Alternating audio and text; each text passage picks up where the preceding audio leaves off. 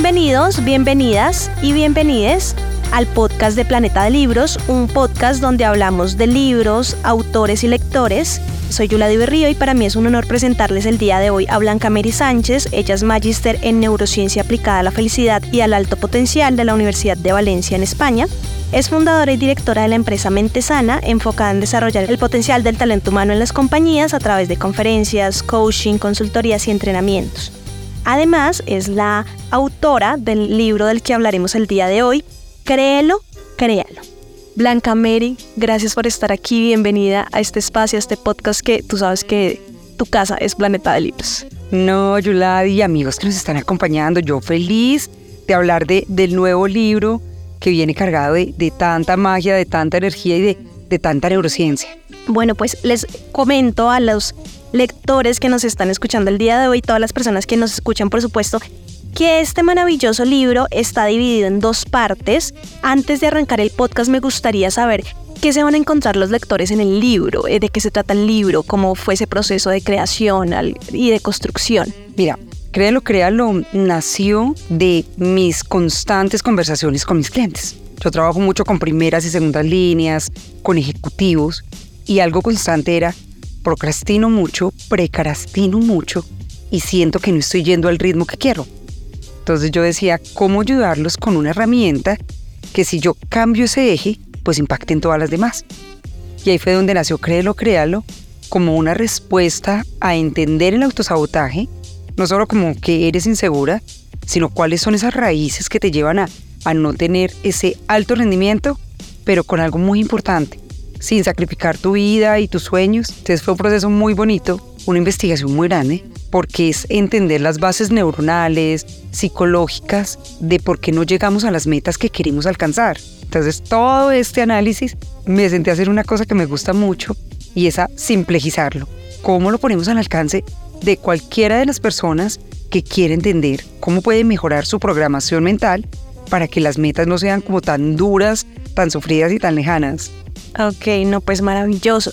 Justamente como se los comentaba hace un momento, este podcast va a estar dividido en dos partes, igual que el libro. La primera parte vamos a hablar del autosabotaje, de cómo enfrentarlo y bueno, vamos a tener más temas. Y la segunda parte vamos a hablar del modelo de crecimiento acelerado, pensar, sentir y hacer. Entonces me gustaría que empezáramos por la primera parte, Blanca Mary, y es el autosabotaje. ¿Qué es el autosabotaje? ¿Cómo empezamos a, implementar en nuestra vida ese, ese, patrón de pensamiento y de comportamiento, ¿qué es? ¿Cómo, cómo lo, lo eh, tenemos en nuestra vida? Digamos que cómo identificamos cuando nos estamos haciendo autosabotaje. Pues les voy a decir una cosa muy grave. Muchas veces cuando las cosas no funcionan, cuando algo no te sale, en lo último que piensas es en el autosabotaje. Uno dice, ay, me falta disciplina. No, no, me falta constancia, tengo que tener más determinación. Pero como que Mm, pues nos han formado para hacer ese alto y decir, la guía de la vida son los pensamientos. Es como el guion que tú vas siguiendo y que se instauró cuando eras muy pequeña. Entonces uno dice, algo me salió mal y no, el universo no quiso que se diera así. Entonces cuando tú paras y dices, es que no me he dado cuenta la calidad de mis pensamientos. Tú en el día tienes, lo hablábamos en, en de ansiosos y agotados a tranquilos y enfocados, en el día tienes aprox 90 mil pensamientos pero no hacemos el alto a colocarle la lupa y ver de qué estás hablando contigo. ¿Cuál es ese, ese guion que te repites, que se consolida y se puede ver? En una resonancia magnética, tú puedes ver cómo están consolidadas las redes neuronales.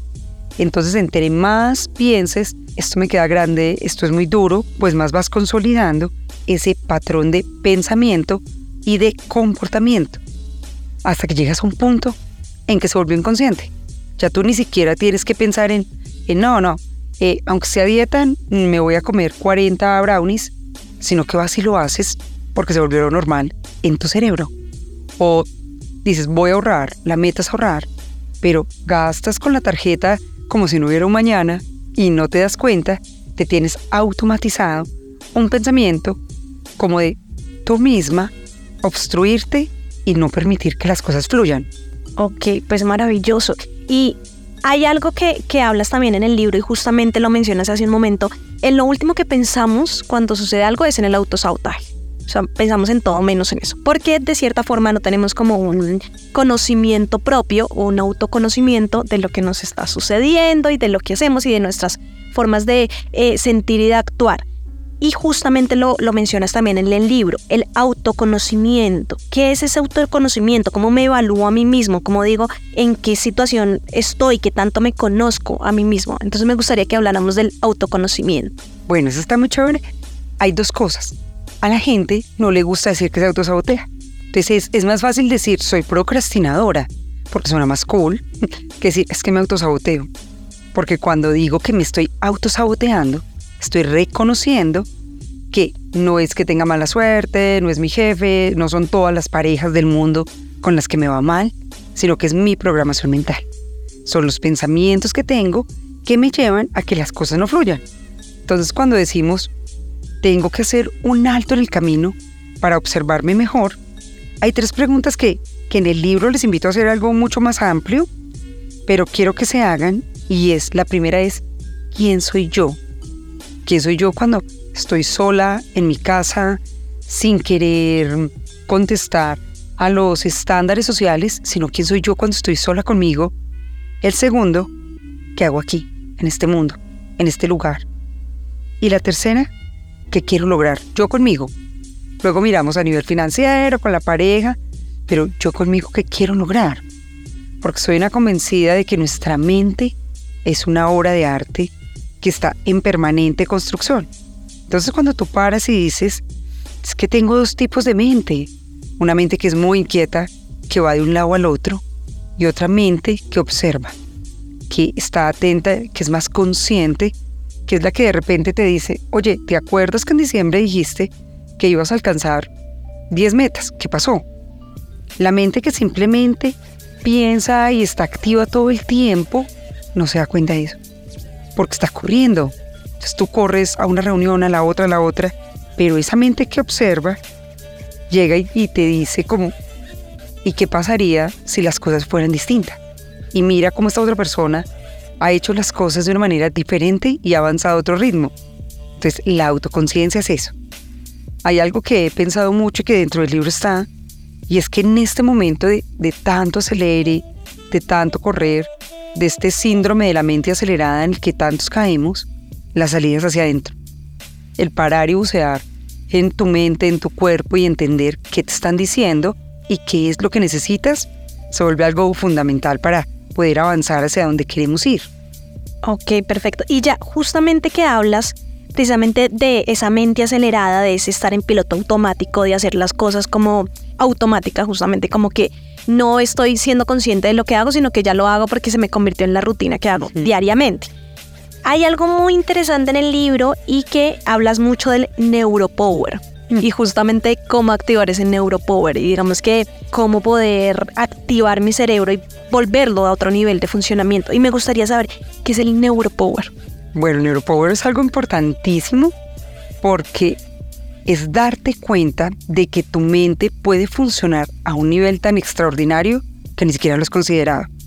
Es decir, es que yo me puedo enfocar y sostenerme, es que yo puedo creer realmente en mí sin esforzarme en creer, es que puedo definir una meta y avanzar y lo que decías ahora del piloto automático.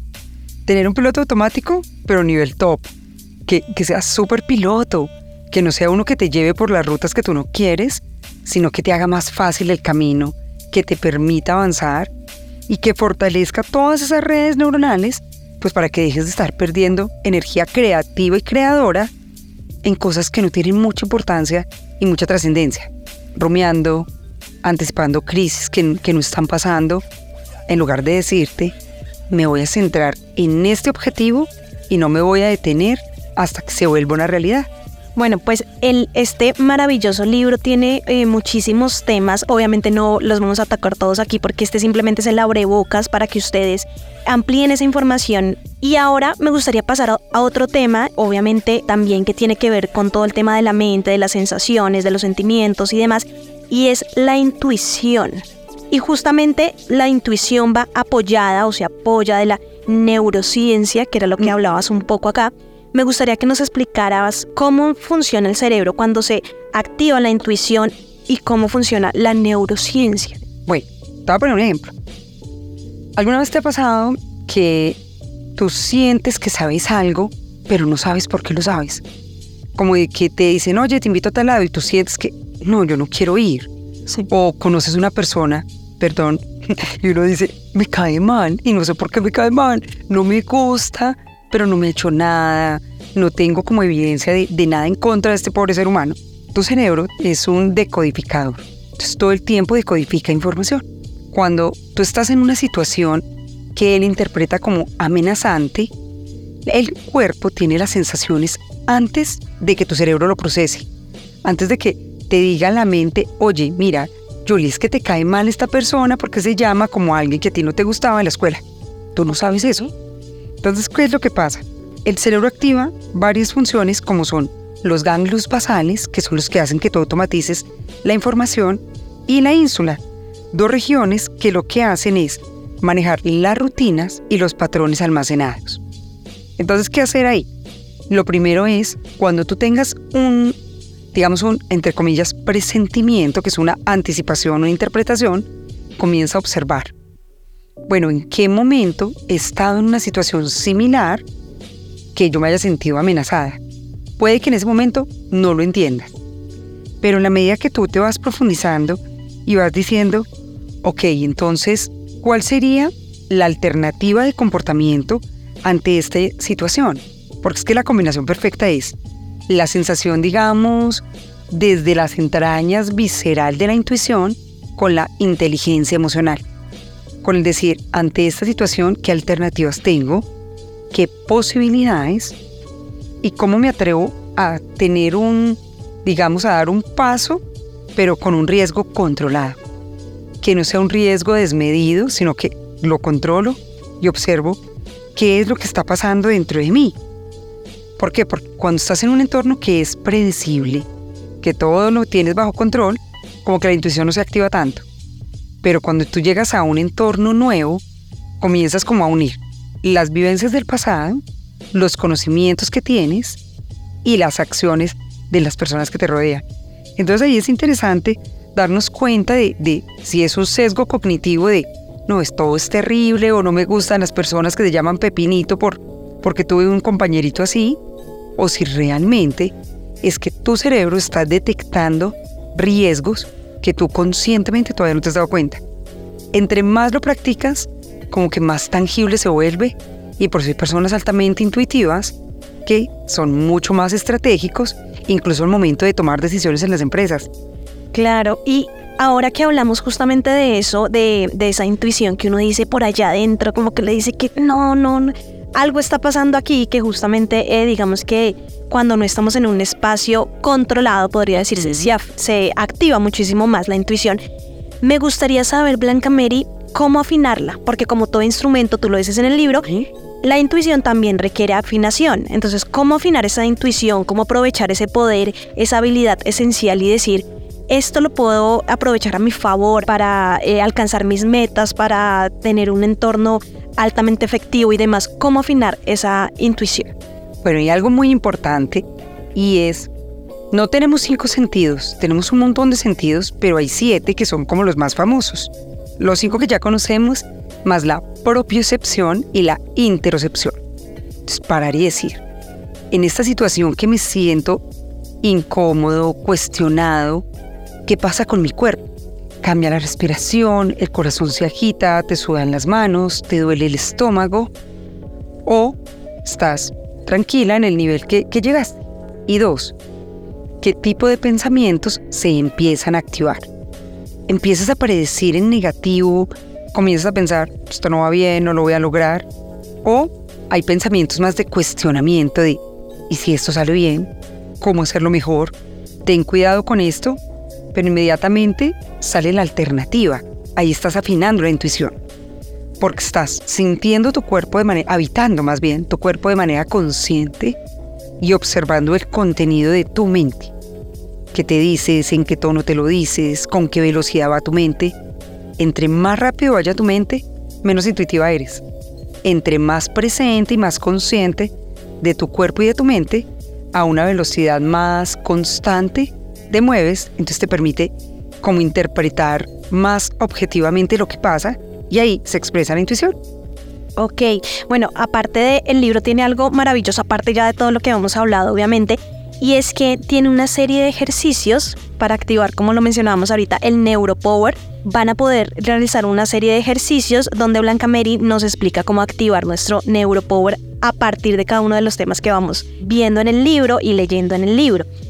Ahora, Blanca Mary, hablamos inicialmente del autosabotaje, digamos que volvemos al tema y tocamos el tema del autosabotaje, porque existen tipos de autosabotaje. Digamos que no es solamente el tema de ser conscientes que hay un autosabotaje, sino también entender que hay tipos de autosabotaje y que es perfecto que los entendamos, que los conozcamos y en torno a eso pues podamos activar ese no autosabotaje en nuestra, en nuestra vida. Entonces me gustaría saber qué tipos de autosabotaje hay.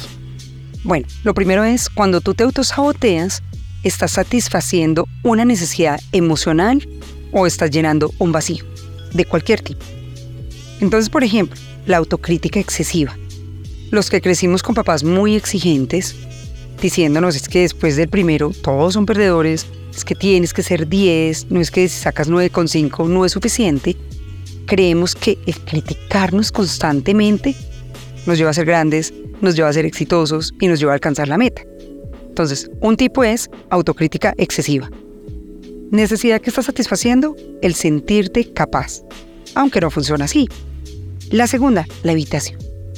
Creemos que a veces cuando dejamos de hacer las cosas, por ejemplo, cuando procrastinamos, lo que estamos haciendo es estoy evitando meterme acá con esto porque y si me va mal, y si no puedo, y si no lo logro, entonces prefiero no intentarlo a que me vaya mal. Y la tercera, porque tenemos un montón, es el perfeccionismo. Está basada en un patrón que se llama estándares personales inalcanzables.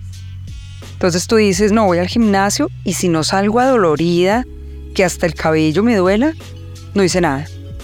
No, es que tengo que quedarme y salir de última en la empresa, pero yo soy la más comprometida. Esos estándares inalcanzables empiezan a sabotearte en muchos sentidos, porque te haces 400 cirugías plásticas porque nunca estás satisfecha con cómo está tu cuerpo. O cambias de pareja frecuentemente porque la pareja que tienes sientes que le falta algo. No, sí, divino, pero si fuera más alto. No, hermoso, pero si fuera más inteligente. Y te lleva a volverte él eterno inconforme. Y mira que hay un, un riesgo muy grande y es que cuando los que hemos vivido una vida perfeccionista, uno cree que perfeccionista es perfecto. Entonces, por el concepto maravilloso de perfecto, la gente se siente orgullosa de decir, no, es que yo soy perfeccionista. Y no se da cuenta que por el contrario, lo que se está diciendo a sí mismo es, no estoy satisfecho con quién soy y no me estoy ayudando a crecer y a convertirme en una versión mejorada, porque como pienso en la ideal perfecta, pues nunca vamos a llegar ahí. Entonces nos sentimos que no lo logramos. Ok, y justamente, eh, Blanca Mary, acá hay algo muy interesante que haces en el libro y es que para las personas que pertenecen a ese club de perfeccionistas y no lo saben, hay una hay una prueba en la que cada quien eh, pues puede leerlo y marcar, digamos como eh, estableces una columna A, una columna B, y en esta prueba puedes empezar a identificarte con algunas frases. Entonces está buenísimo porque si marcas la mayoría de las frases, no sé, de columna A, o de columna B, pues van a poder empezar a darse cuenta si pertenecen al club de los perfeccionistas. Tal vez después de esta prueba no van a sentir tanto orgullo al, decir soy perfeccionista, sino se van a dar cuenta como hoy no puedo estar cambiando cosas en mi vida para permitirme, justamente como lo dices en el libro, cometer errores y si te parece, podríamos hablar de tres tipos de perfeccionistas que lo manejas ahí en el libro, lo dices de pronto por si hay alguna persona que está escuchando el podcast, digamos que pueda decir, uy, sí, yo entro dentro de esta lista. Bueno, pero les voy a dar una salvedad. Sí. Mis queridos colegas perfeccionistas, nosotros compartimos muchas características con las personas que tienen mentalidad de triunfador. Ok. entonces el mismo instrumento, pero mal afinado. Ok. Porque los triunfadores dicen, voy por toda, puedo hacerlo, se evalúan en pro de mejorar, pero reconocen los logros. Los perfeccionistas no. Entonces uno, uno lo intenta y queda insatisfecho. Entonces miren pues los tres tipos. Uno, perfeccionista por aprobación social. Querido amigo perfeccionista, hagas lo que hagas, serás criticado. Cuando uno dice, no, es que tengo que sacarla del estadio con mi jefe. No, no, tengo que quedar súper bien con esta persona que puede ser un prospecto de pareja. Te desgastas mucho. El segundo, perfeccionista orientado a los demás. ¿Qué implica? Que tienen las expectativas basado en otros. En que si a ti te dijeron en tu casa de que si comienzas un proyecto y decides no terminarlo, está mal, cuando en alguna función las cosas no van como tú esperas, no eres capaz de soltar. Entonces a esto les cuesta un montón soltar lo que sea. Se quedan casados porque les enseñaron que era casarse, reproducirse y morir. Y los terceros son los, los perfeccionistas en transición. ¿Qué quiere decir esto? Que se va desescalando el tema de quiero ser excelente, no necesito ser perfecto, quiero mejorar, no necesito que todo sea 10, hacer las cosas lo mejor que pueda. Hoy es suficiente. Y mira que eso es un reto de, a mí, en eso vengo trabajando hace muchos años, de hoy voy a dar lo mejor que pueda. Y es suficiente dar lo mejor, porque de ahí para arriba no tengo cómo dar más y lo vas evidenciando día tras día, entonces te quita la carga emocional. Y al quitarte la carga emocional, se va desmontando el perfeccionismo. Ok, y justamente ya que hablamos de perfeccionismo, tenemos como todo este tema de siempre buscar ser el mejor, como lo decías tú, siempre buscar cumplir con esas metas y que de alguna forma a veces nos frustramos un poco cuando no lo logramos y demás. Hay un término que tratas en el libro que es atelofobia. Te voy a confesar algo, yo nunca había escuchado la palabra atelofobia, pero existe. y me gustaría que habláramos justamente de qué es la atelofobia. Bueno, la atelofobia es el miedo crónico a no ser suficiente. Entonces puede que uno diga, no, tengo una pinceladita de perfeccionista, pero cuando se va subiendo el nivel, el tema es, te da miedo, pánico cometer un error. Cometes un error y entonces no duermes, te da gastritis, te da migraña y empiezas como a amplificar la situación. Te vuelves catastrófico. ¿Qué pasa con esto? Que ya vienen síntomas como la ansiedad, ataques de pánico, eh, dificultad para exponerte a situaciones similares y termina paralizándote y afectándote en muchas áreas físicas, emocionales, de relacionamiento. ¿Qué, ¿Qué pasa con la telofobia? Ese miedo a no ser suficiente te bloquea. Entonces, quieres emprender un negocio, quieres proponer un proyecto, pero tienes como tan consolidado el patrón de no lo voy a lograr que ni siquiera lo intento. Entonces, no alzas, estás en una reunión y tienes la respuesta y no alzas la mano porque tienes pánico a equivocarte, tu compañero de al lado da la respuesta y tú lo miras con un cariño. Porque, ay, ¿por qué me quitó la respuesta? Pero es por ese pánico a no ser suficientemente capaz. Ok, y me gustaría que habláramos de cuáles son esos indicadores de atelofobia. Ok, uno es metas poco realistas. Entonces dices, hoy tengo que hacer 3.000 abdominales. No lo vas a lograr. Y a pesar de que como que objetivamente, si tú lo miras, dices, sabía que no lo iba a lograr, entonces te sigues colocando esas metas que sabes que no van a llegar. Eres muy duro contigo mismo, pero durísimo. Cuando hablas con un compañero lo entiendes, reconoces los obstáculos, pero cuando eres tú, sientes que tiene que ser perfecto o no funciona. Se te dificulta que te hagan comentarios.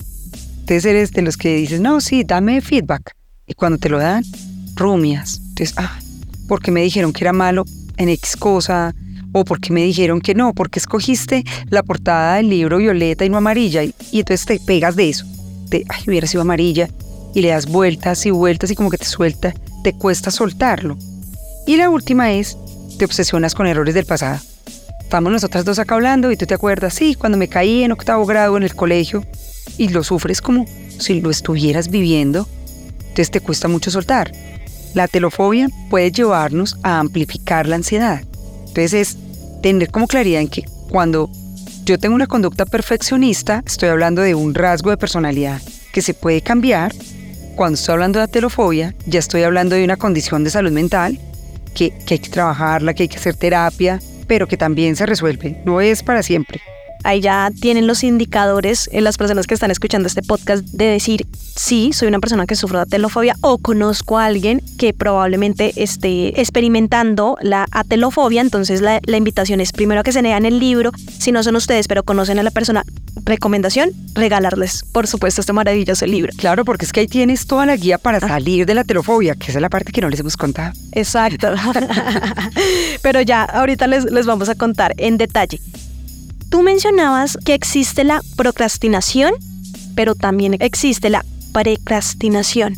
Y me gustaría saber que habláramos de ese término, que son dos caras de una misma moneda, pero que pueden tener un impacto negativo en nuestro bienestar emocional, como lo mencionas en el libro. ¿Qué es la precrastinación? Bueno, es que hay una más famosa que la otra. La procrastinación, todo el mundo la conoce. La precrastinación, incluso me pasó en un artículo para una revista que escribí y me corrigieron. Y, yo, cuando leí el artículo, yo dije, no, era pre, no pro. Y ah, creímos que te habías equivocado. Pues resulta que no. Resulta que la precrastinación es como esa conducta de que tengo que terminar en tiempo récord esta lista de tareas. Corres todo el día, haces un millón de cosas, pero cuando se acaba el día, te preguntamos, ¿te acuerdas que tenías que mandar un informe de... Y, ah, ups, no, no lo hice porque estaba ocupadísima haciendo mil cosas. O no, es que adelanté esto que era para el próximo trimestre. Sí, pero ¿y lo de este en qué va? Entonces, algunas de las, de las creencias que tenemos cuando precrastinamos son, si hago una tarea muy rápido, pues voy a tener mejores resultados. Entonces no se trata de velocidad, sino de la calidad de lo que estás haciendo, de la importancia de saber priorizar. Las personas que precrastinan se abruman cuando ven muchas cosas. Entonces, por ejemplo, tienen el escritorio desorganizado y se paran, organizan todo y se dan cuenta que tienen que ir a hacer mercado, entonces se van a hacer mercado, vuelven a la casa, organizan todo el mercado y una vez terminan 7 de la noche de no adelanté nada de lo que tenía que entregar. Mañana, entonces les da culpa, les da ansiedad, se sienten mal. Y la diferencia entre la precrastinación y la procrastinación es que cuando tachan una tarea sienten una satisfacción, se sienten tan ganadores que su cerebro libera un montón de dopamina y les fortalece el que vuelvan a tener esa conducta. Entonces como que pensaran, no, es que si no hago ya esto, me estreso pensando que tengo pendiente. Entonces como que van resolviendo las últimas cosas que llegan, pero dejan que se acumulen las otras, aunque sean muy importantes o muy significativas. Ok, acá en el libro hay algo muy interesante y es eh, que mm, das una serie de micropasos para vencer, obviamente, la procrastinación. Ahí digamos que los tenemos y que, bueno, quien los quiera hacer, pues bienvenidos, ya es casi que al finalizar de este tema. Ahora, hay algo también supremamente interesante que me encanta de este libro, que manejas algo que es recapitulemos. Y me parece súper chévere porque cuando uno lee un libro, pues dice como, se me olvidó o no sé, o me perdí un poco en el, en el primer capítulo, pero voy en el segundo y digamos que me desconcentré ahí. Y justamente este recapitulemos lo que haces es una especie de resumen de cada uno de los temas, que me parece súper interesante. Mira, lo que pasa es que mm, la memoria a largo plazo, si tú no generas emociones y no refuerzas los conceptos, se borra. ¿Te ha pasado que uno escucha una conferencia y uno, wow, buenísima? Y luego le vas a contar a alguien y no me acuerdo que era tan buena, pero, pero no me acuerdo todo lo que pasó. O incluso uno anota, pero pues cuando va a ver los apuntes dice, ay, ¿esto de qué, era? Exacto. Sí, tal cual. Entonces, recapitulemos, lo que busco es reafirmarles como los puntos claves. Entonces, por ejemplo, no te limita la falta de talento, sino el autosabotaje. Entonces, ah, ok, no es que sea lento, no es que me falten habilidades, es que la conducta de autosabotaje me está impidiendo expresar todo ese talento. Dos, si quieres tener una mejor vida, tienes que remodelar tu mente. No te puedes quedar con los viejos patrones pues esperando que tu vida se vea muy linda. Y el tercero es, salir del piloto automático te permite vivir una vida más plena. Entonces, por ejemplo, tú leíste eso y dices, ¿cómo era lo del piloto automático? Entonces te devuelves y, ah, ok, ya lo refuerzo y ya se convierte en una estrategia de afrontamiento una herramienta que vas a poder activar cuando estés en una situación similar a la que leíste en el libro. Ok, no, pues maravilloso. Ya saben aquí las personas que están escuchando este podcast y que me imagino yo que al terminar este podcast van a ir corriendo a comprar este maravilloso libro y es que pueden hacer una especie de resumen y lo que tengan dudas simplemente se devuelven y lo profundizan. Blanca Mary, ahora hablemos de la autoconciencia. Y eh, ya hablamos del piloto automático, digamos de cómo eh, a veces el, el cerebro tiene como esa dificultad o bueno, ya se vuelve una rutina para el cerebro que simplemente hace las cosas en automático y pues no es consciente ni del presente ni de lo que hace. Entonces me gustaría que habláramos de la autoconciencia y ese, ese estado emocional de la mente y de cómo influyen nuestros comportamientos. Imagínate esto, tú vas conduciendo la primera vez y tienes que ser muy consciente. Entonces no me hablen para parquear, tengo que apagar el radio, porque necesito que toda mi densidad atencional esté centrada en los movimientos.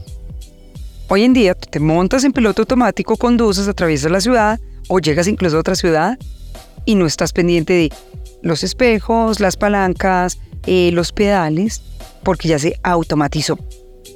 Hay una parte del cerebro que es maravillosa, se llama el SARA, el sistema activador reticular ascendente, que se encarga de dos cosas, de dónde centras tu atención y de qué cosas tienes que estar alerta.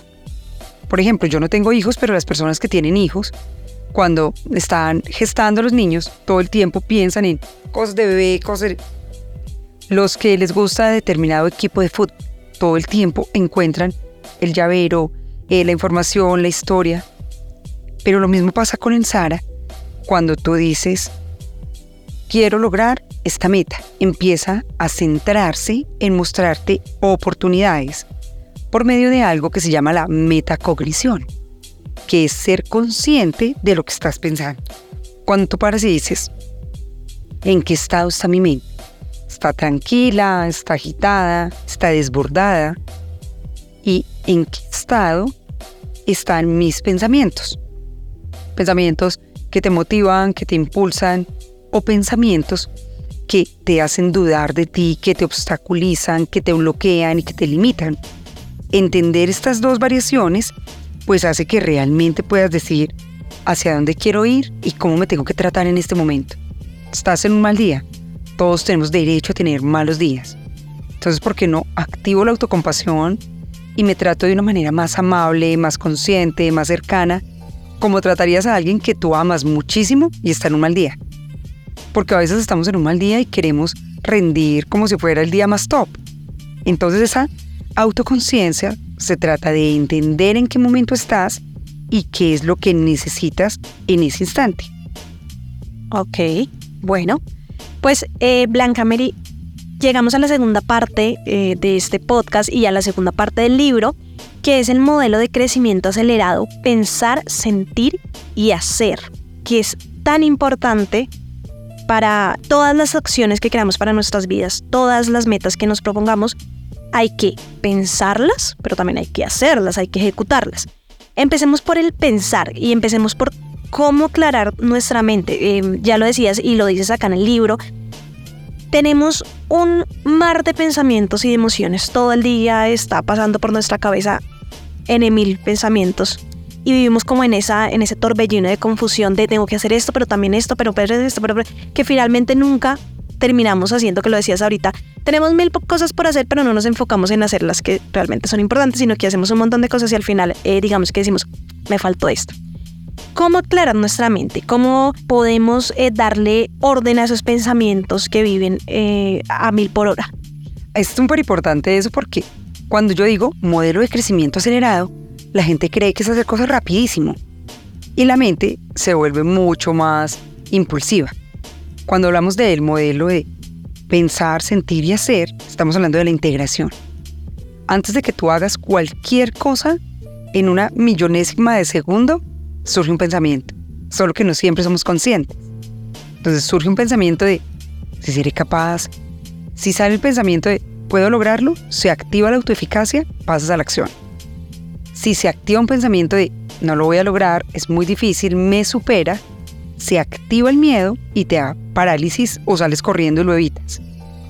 Entonces, el tema de aclarar la mente es darte cuenta de que cuando tú tiras una piedrita en un lago, hay mucho movimiento. Pero en la medida que tú esperas, él se va aquietando y la piedrita se va yendo al fondo. Así son los pensamientos. Cuando tú tomas espacio, e incluso esto es bien interesante, porque es como que si viéramos con los ojos cerrados. Entonces tú te sientas derecho y miras como diagonal hacia arriba, como si tuvieras una pantalla. Ok. Y simplemente respiras con los ojos cerrados, pero mirando hacia arriba, y empiezas a identificar el contenido de los pensamientos. Como de qué me estoy hablando, qué me estoy diciendo, y logras saber si ese pensamiento te está llevando al rumbo que tú quieres ir. Es un pensamiento que te lleva a un estado mental de motivación o de confusión, de sentirte tranquilo o desmotivado. Entonces, igual que un gran océano, cuando tú empiezas a cultivar la capacidad de observación, volvemos a lo anterior. Estás activando la metacognición, estás centrándote en de qué está hablando mi mente, eso baja el cortisol, hace que sientas una mayor estabilidad, una mayor motivación, una mayor dopamina incluso, y que quieras pasar a la acción. Que no te quedes simplemente rumiando, dándole vueltas, sino que logras centrarte en el para qué de ese pensamiento. Ok, y justamente una vez logramos eh, organizar esos pensamientos, digamos que eh, logramos y contamos con la capacidad de, como lo decías ahorita, como de centrarnos en ese pensamiento, aclarar nuestra mente, llega algo eh, que es el centro ejecutivo de tu cerebro, que nos ayuda a optimizar nuestra mentalidad. ¿Qué es el, el centro ejecutivo del cerebro y cómo lo entrenamos? Bueno, se llama la corteza prefrontal. ¿Te acuerdas en Pinocho que tenía Pepe Grillo? Ese es Pepe Grillo. El que te dice, hey, no te vayas por ahí porque las consecuencias son estas, estas y estas. Hay una analogía que me gusta mucho y es la del jinete y el elefante. El elefante es la parte emocional de tu cerebro. El jinete es la corteza prefrontal, la parte ejecutiva. Cuando tú lo tienes lo suficientemente entrenado, va a poder guiar el elefante para que vaya hacia donde tú quieres. Cuando no, es más grande el poder que tiene el elefante sobre el jinete y no te deja avanzar. Con, los ejercicios que hay en el libro de reprogramación mental, lo que buscamos es activar esas funciones de la corteza prefrontal, que seas capaz de ser consciente, de pensar estratégicamente, de tomar decisiones, de activar el pensamiento flexible y creativo y que incorpores herramientas para fortalecer esa capacidad, lo que te ayuda es a tener un cerebro en forma. Un cerebro que es capaz de estructurarse y de elegir los mejores caminos para llegar a las rutas que tú quieres ir. Que si tú dices, no, es que quiero mejorar financieramente, ok, un mayor autocontrol te permite gestionar mejor tus finanzas. No, quiero una pareja con la que compartir la vida. El ser más flexible te permite adaptarte a las expectativas, al estilo de vida de la otra persona. Entonces mira que son acciones muy fáciles de incorporar de las que hablamos en el libro, en Activa Neuropower, y que te llevan a, a mayor conciencia, a mejorar la toma de decisiones y a regularte emocionalmente. Con esos tres logros estás del otro lado y cambia tu mentalidad, tus relaciones y tu vida. Ok, bueno, pues maravilloso. Ya hablamos justamente eh, de cómo aclarar nuestra mente, hablamos de cómo entrenar el centro ejecutivo de nuestro cerebro, hablamos de la reprogramación mental y que estos, todos estos temas eh, es la primera parte eh, de la segunda parte del modelo de crecimiento acelerado, que es el pensar. Entonces ya hablamos del pensar, ya hablamos de, como les decía, de la reprogramación mental. Ahora me gustaría que habláramos del sentir. Ese sentir que entra dentro del modelo de crecimiento acelerado y que se refiere eh, a la dimensión emocional, a la, dimensión afectiva de nuestro cerebro. ¿Qué es el sentir? ¿Cómo podemos sentir eh, en, nuestra mente y en nuestro cuerpo? Es algo muy bonito porque, por ejemplo, y quiero que todos lo, lo hagan cuando escuchen el podcast, imagínense una persona que para ustedes es muy valiosa. Alguien que es maravilloso, alguien con quien les gusta estar, y el cuerpo cambia. Porque entonces, si yo pongo enfrente mío mi esposo, yo digo, no. Entonces mi, mi, mi cara sonríe, mi corazón se acelera, el cuerpo se siente pleno. La bioquímica es distinta. Entonces cuando tú dices, quiero sentir emociones amplificadoras, la curiosidad, la alegría, la esperanza, eh, la determinación, entonces paras y dices, si lo que quiero es mejorar mm, mi carrera, ¿qué necesito? No, necesito determinación. Bueno, ¿y cuál es el activador? ¿Qué detona la determinación? El sentirme capaz. ¿Cuándo fue la última vez que me sentí capaz? Y lo activo en mi mente. Traigo ese recuerdo y eso hace que inmediatamente las emociones sean otra. Entonces el sentir es amplificar las emociones. Estás agradecido, no digas simplemente gracias, sino que conéctate con qué maravilloso que me pasó esto, qué bonito el haberlo vivido. Amplificas la interpretación, porque es que eso somos muy buenos haciéndolo, pero lo hacemos en negativo. Que alguien se te atravesó cuando ibas conduciendo y la amplificas. Uy, ¿qué tal y me hubiera estrellado y, y empiezas a pensar todo lo malo que pudo llegar a suceder? Entonces, dale una ajustadita. ¿Qué tal si activamos la pronoia y decimos, ¿y qué tal si esto va súper bien y lo logro y alcanzo la meta y con esa meta lograda empiezas a generar cambios al interior de tu cuerpo, de tu mente, que necesariamente pues se van a ver reflejados en que tus conductas sean mucho más proactivas. Ok, y justamente para quienes están preguntando en este momento, ¿y cómo activo los pensamientos, las emociones positivas? Pues aquí hay un ejercicio que pueden realizar en el libro donde podrán, eh, pues justamente eso, amplificar, como lo dice Blanca Mary, amplificar las emociones positivas para nuestras vidas, además que eso funciona de manera maravillosa, de verdad que si uno cambia la palabra negativa por positiva, si uno piensa en, lo acabas de poner en el ejemplo, y se me atravesó y se me hubiera estrellado, y por, bueno, se me atravesó, frené, frené a tiempo, gracias a Dios, no pasó nada, sigo con mi día normal, estoy bien, estoy tranquilo. Se, eh, cambia completamente nuestro día y nuestra vida.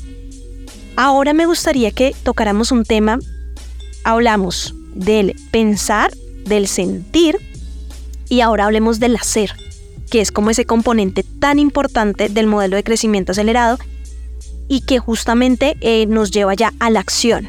No se trata solamente con querer algo, sino hay que hacerlo y hacer todo lo que necesitamos para que eso que estamos pensando, eso que queremos en nuestra vida, esa meta, pues sea, se ejecute y realmente se vea reflejada. ¿Qué es el hacer? Mira, cuando tienes que enfrentarte a una meta, muchas veces puede ser abrumador el decir, voy a bajar 10 kilos, voy a pagar una deuda de 100 millones. Pero cuando empiezas a descomponerlo en micropasos, que eso lo han visto en todos mis libros, me encantan los micropasos, pequeñas acciones que puedo hacer hoy. Por ejemplo, estás lidiando con la procrastinación.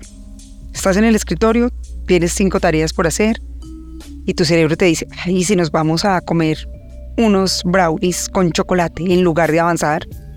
tú te acuerdas que estás trabajando en ser más determinado, tú le demuestras a tu cerebro que tú tienes el control. Esto suena un poquito raro, pero funciona muy bien hablarnos a nosotros mismos. Entonces te dices, no, en este momento estoy trabajando en esto y voy a avanzar una cosa. Haces esa llamada, envías ese correo, y abres esa hoja y avanzas un poquito en lo que te ayuda a ir hacia donde quieres llegar. Con eso tu cerebro dice, ah, ok, es que entonces estamos es centrados en hacer, volvernos accionadores, volvernos coleccionadores de pequeñas victorias. Mira, para tu cerebro es lo mismo que tú hagas cinco sentadillas a que te vayas a prepararte para correr la media maratón de Bogotá. Lo estás haciendo. Entonces, pequeñas acciones que te lleven a que realmente te sientas capaz y vayas coleccionando, mm, digamos, pequeñas victorias que se vuelvan un nuevo estilo de vida, que realmente es lo que queremos lograr. Ok, y justamente eh, para esas acciones, para esos micropasos, como lo mencionabas hace un momento, existen las rutinas y los retos, que eh, lo mencionas en el libro, tiene un poder enorme porque son impulsores para alcanzar todas nuestras metas. ¿Qué es el poder de los retos y las rutinas? ¿Cómo establecer esa rutina eh, que a veces nos cuesta tanto? establecer rutinas cuando queremos llegar y alcanzar una meta? Bueno, tienes que identificar dos cosas. ¿Qué tanto te motiva lo que vas a hacer y qué nivel de dificultad tiene? Esto lo van a ver más gráficamente en el libro, pero se los voy a explicar un poquito. Si tú tienes que hacer una tarea que tiene poca exigencia y poca motivación, es como muy rutinario, ahí no tienes que incluirla en ninguna rutina, no hay que hacer ningún esfuerzo. Me voy a amarrar los zapatos, ya, lo haces en piloto automático. cuando tú dices es una tarea que es compleja, pero es rutinaria, necesitas menos motivación y lo que necesitas es un mayor conocimiento. Entonces hago un informe cada mes que es exigente, pero que ya se lo puedo hacer con los ojos cerrados. ¿Dónde hacemos las rutinas? En los otros dos. Si es algo retador y novedoso, ahí es donde creces. Entonces voy a aprender a bailar flamenco. Voy a aprender a hablar mandarín. Como hay alta exigencia, alta motivación, ahí es donde creces. Ahí es donde te potencias. Entonces, ¿cómo lo vamos a hacer? Lo primero es darte cuenta de para qué me va a beneficiar esto. Entonces defines el horario en el que lo vas a hacer. Cuando defines eso, reduces la ansiedad y el estrés. Porque ya tu cuerpo dice, ah, bueno, que mañana a las 8 estoy agendada para hacer esto. Cuando tienes rutinas asociadas al logro de metas de mi meta de hoy es hacer, no sé, dos kilómetros corriendo. Y lo haces y tú misma te dices, lo hice súper bien, lo logré. Esto hace que tu cerebro te recompense y que mañana sea más fácil de pasar a la acción. Con esa práctica consistente de la rutina, reafirmas tu compromiso y te ayuda a que no solamente creas que puedes, sino que pases a la acción sí, sin sufrirlo tanto. Entonces mira que con este tercero integramos los anteriores. El pensar. Identifico las creencias que me movilizan o las creencias que me limitan. El sentir. Genero emociones de curiosidad, de entusiasmo y el hacer. Cumplo retos que pueden ser muy chiquitos o muy grandes. Genero rutinas, una rutina de bienestar, una rutina de, de descarga en la noche, una rutina de aprendizaje. Y es lo que me lleva a que realmente pueda acelerar ese crecimiento cuando integro estos tres elementos. Este libro tiene tantos temas tan maravillosos que, mejor dicho, nos puede dar aquí un podcast de ocho horas perfectamente hablando del tema. Pero me gustaría, antes de llegar al final, que pudiéramos hacer una rutina muy cortica. Podría ser, por ejemplo, esta rutina, eh, la que mencionas en el libro, de la rutina de cinco minutos para personas muy ocupadas. Porque puede ser que alguien diga, yo soy demasiado ocupado para hacer una rutina, no sé, no tengo tiempo, no necesitamos cinco minutos. Eso es lo único que necesitamos para esta rutina. Entonces, si te parece bien, podemos hacer este ejercicio de la rutina matutina de cinco minutos para personas muy ocupadas. Van a encontrar otros ejercicios y otra serie de rutinas que les va a ayudar muchísimo. Pero digamos que como abre bocas, vamos a hacer solamente esta rutina. Bueno, ahí en el, en el libro encuentran dos cosas, retos y rutina. Ok. Entonces, para poder llegar a la rutina tienes que haber pasado por los retos antes, pero vamos a hacer esta de cinco minutos. Hay que ser muy realista y es que no todos los días tenemos 45 minutos para hacer una super rutina muy completa de arranque del día. Pero pues eso no quiere decir que no vamos a hacer nada. Entonces, minuto número uno, hidrátate. El vaso más grande de agua que te puedas tomar porque en la noche tu cerebro se deshidrata. Entonces, ahí ya tienes para ir enfocado a trabajar. Minutos dos y tres. Respira, tranquiliza tu mente. En el libro hay unos códigos QR con varios ejercicios que los puedes practicar para que luego ya sepas cómo hacer la respiración. Minuto 4. ¿Cuál es la intención de tu día? ¿En qué te quieres centrar? ¿Qué te ayude a llegar donde quieres ir? Y minuto 5. Mueve tu cuerpo por un minuto. Puedes bailar, brincar, eh, colocar música, lo que tú quieras. Estos cinco minuticos lo que hacen es sintonizar tu mente, tus emociones y tu cuerpo no solamente para ser productivo, sino para disfrutar ese día. Cambia toda la bioquímica y entre más te acostumbres a hacerlo, pues mejor va a ser para tu cuerpo. Bueno, pues perfecto, es un gran ejercicio y pues que solamente nos toma cinco minutos al día. Blanca Mary, ¿en dónde te encuentran todas las personas que se escucharon este podcast y dicen, quiero más información, quiero saber cómo puedo activar mi cerebro, cómo puedo ser más autoeficiente? quiero entender más sobre la neurociencia y demás y de todos los temas que hablamos hoy en este podcast. Bueno, estoy en todas las redes sociales, mi querida Julie y amigos que nos oyen. Pueden encontrar mi podcast Mentesana Tips en YouTube en formato video o en Spotify en audio y en todas las redes sociales como Soy Blanca Mary. También pueden colocar en Google Blanca Mary Sánchez y ahí encuentran mi página, mi newsletter, mis libros anteriores y todos los contenidos que cada semana creamos para ellos porque nuestro propósito es cambiar el mundo una neurona a la vez. Bueno, pues muchas gracias por venir el día de hoy, Blanca Mary.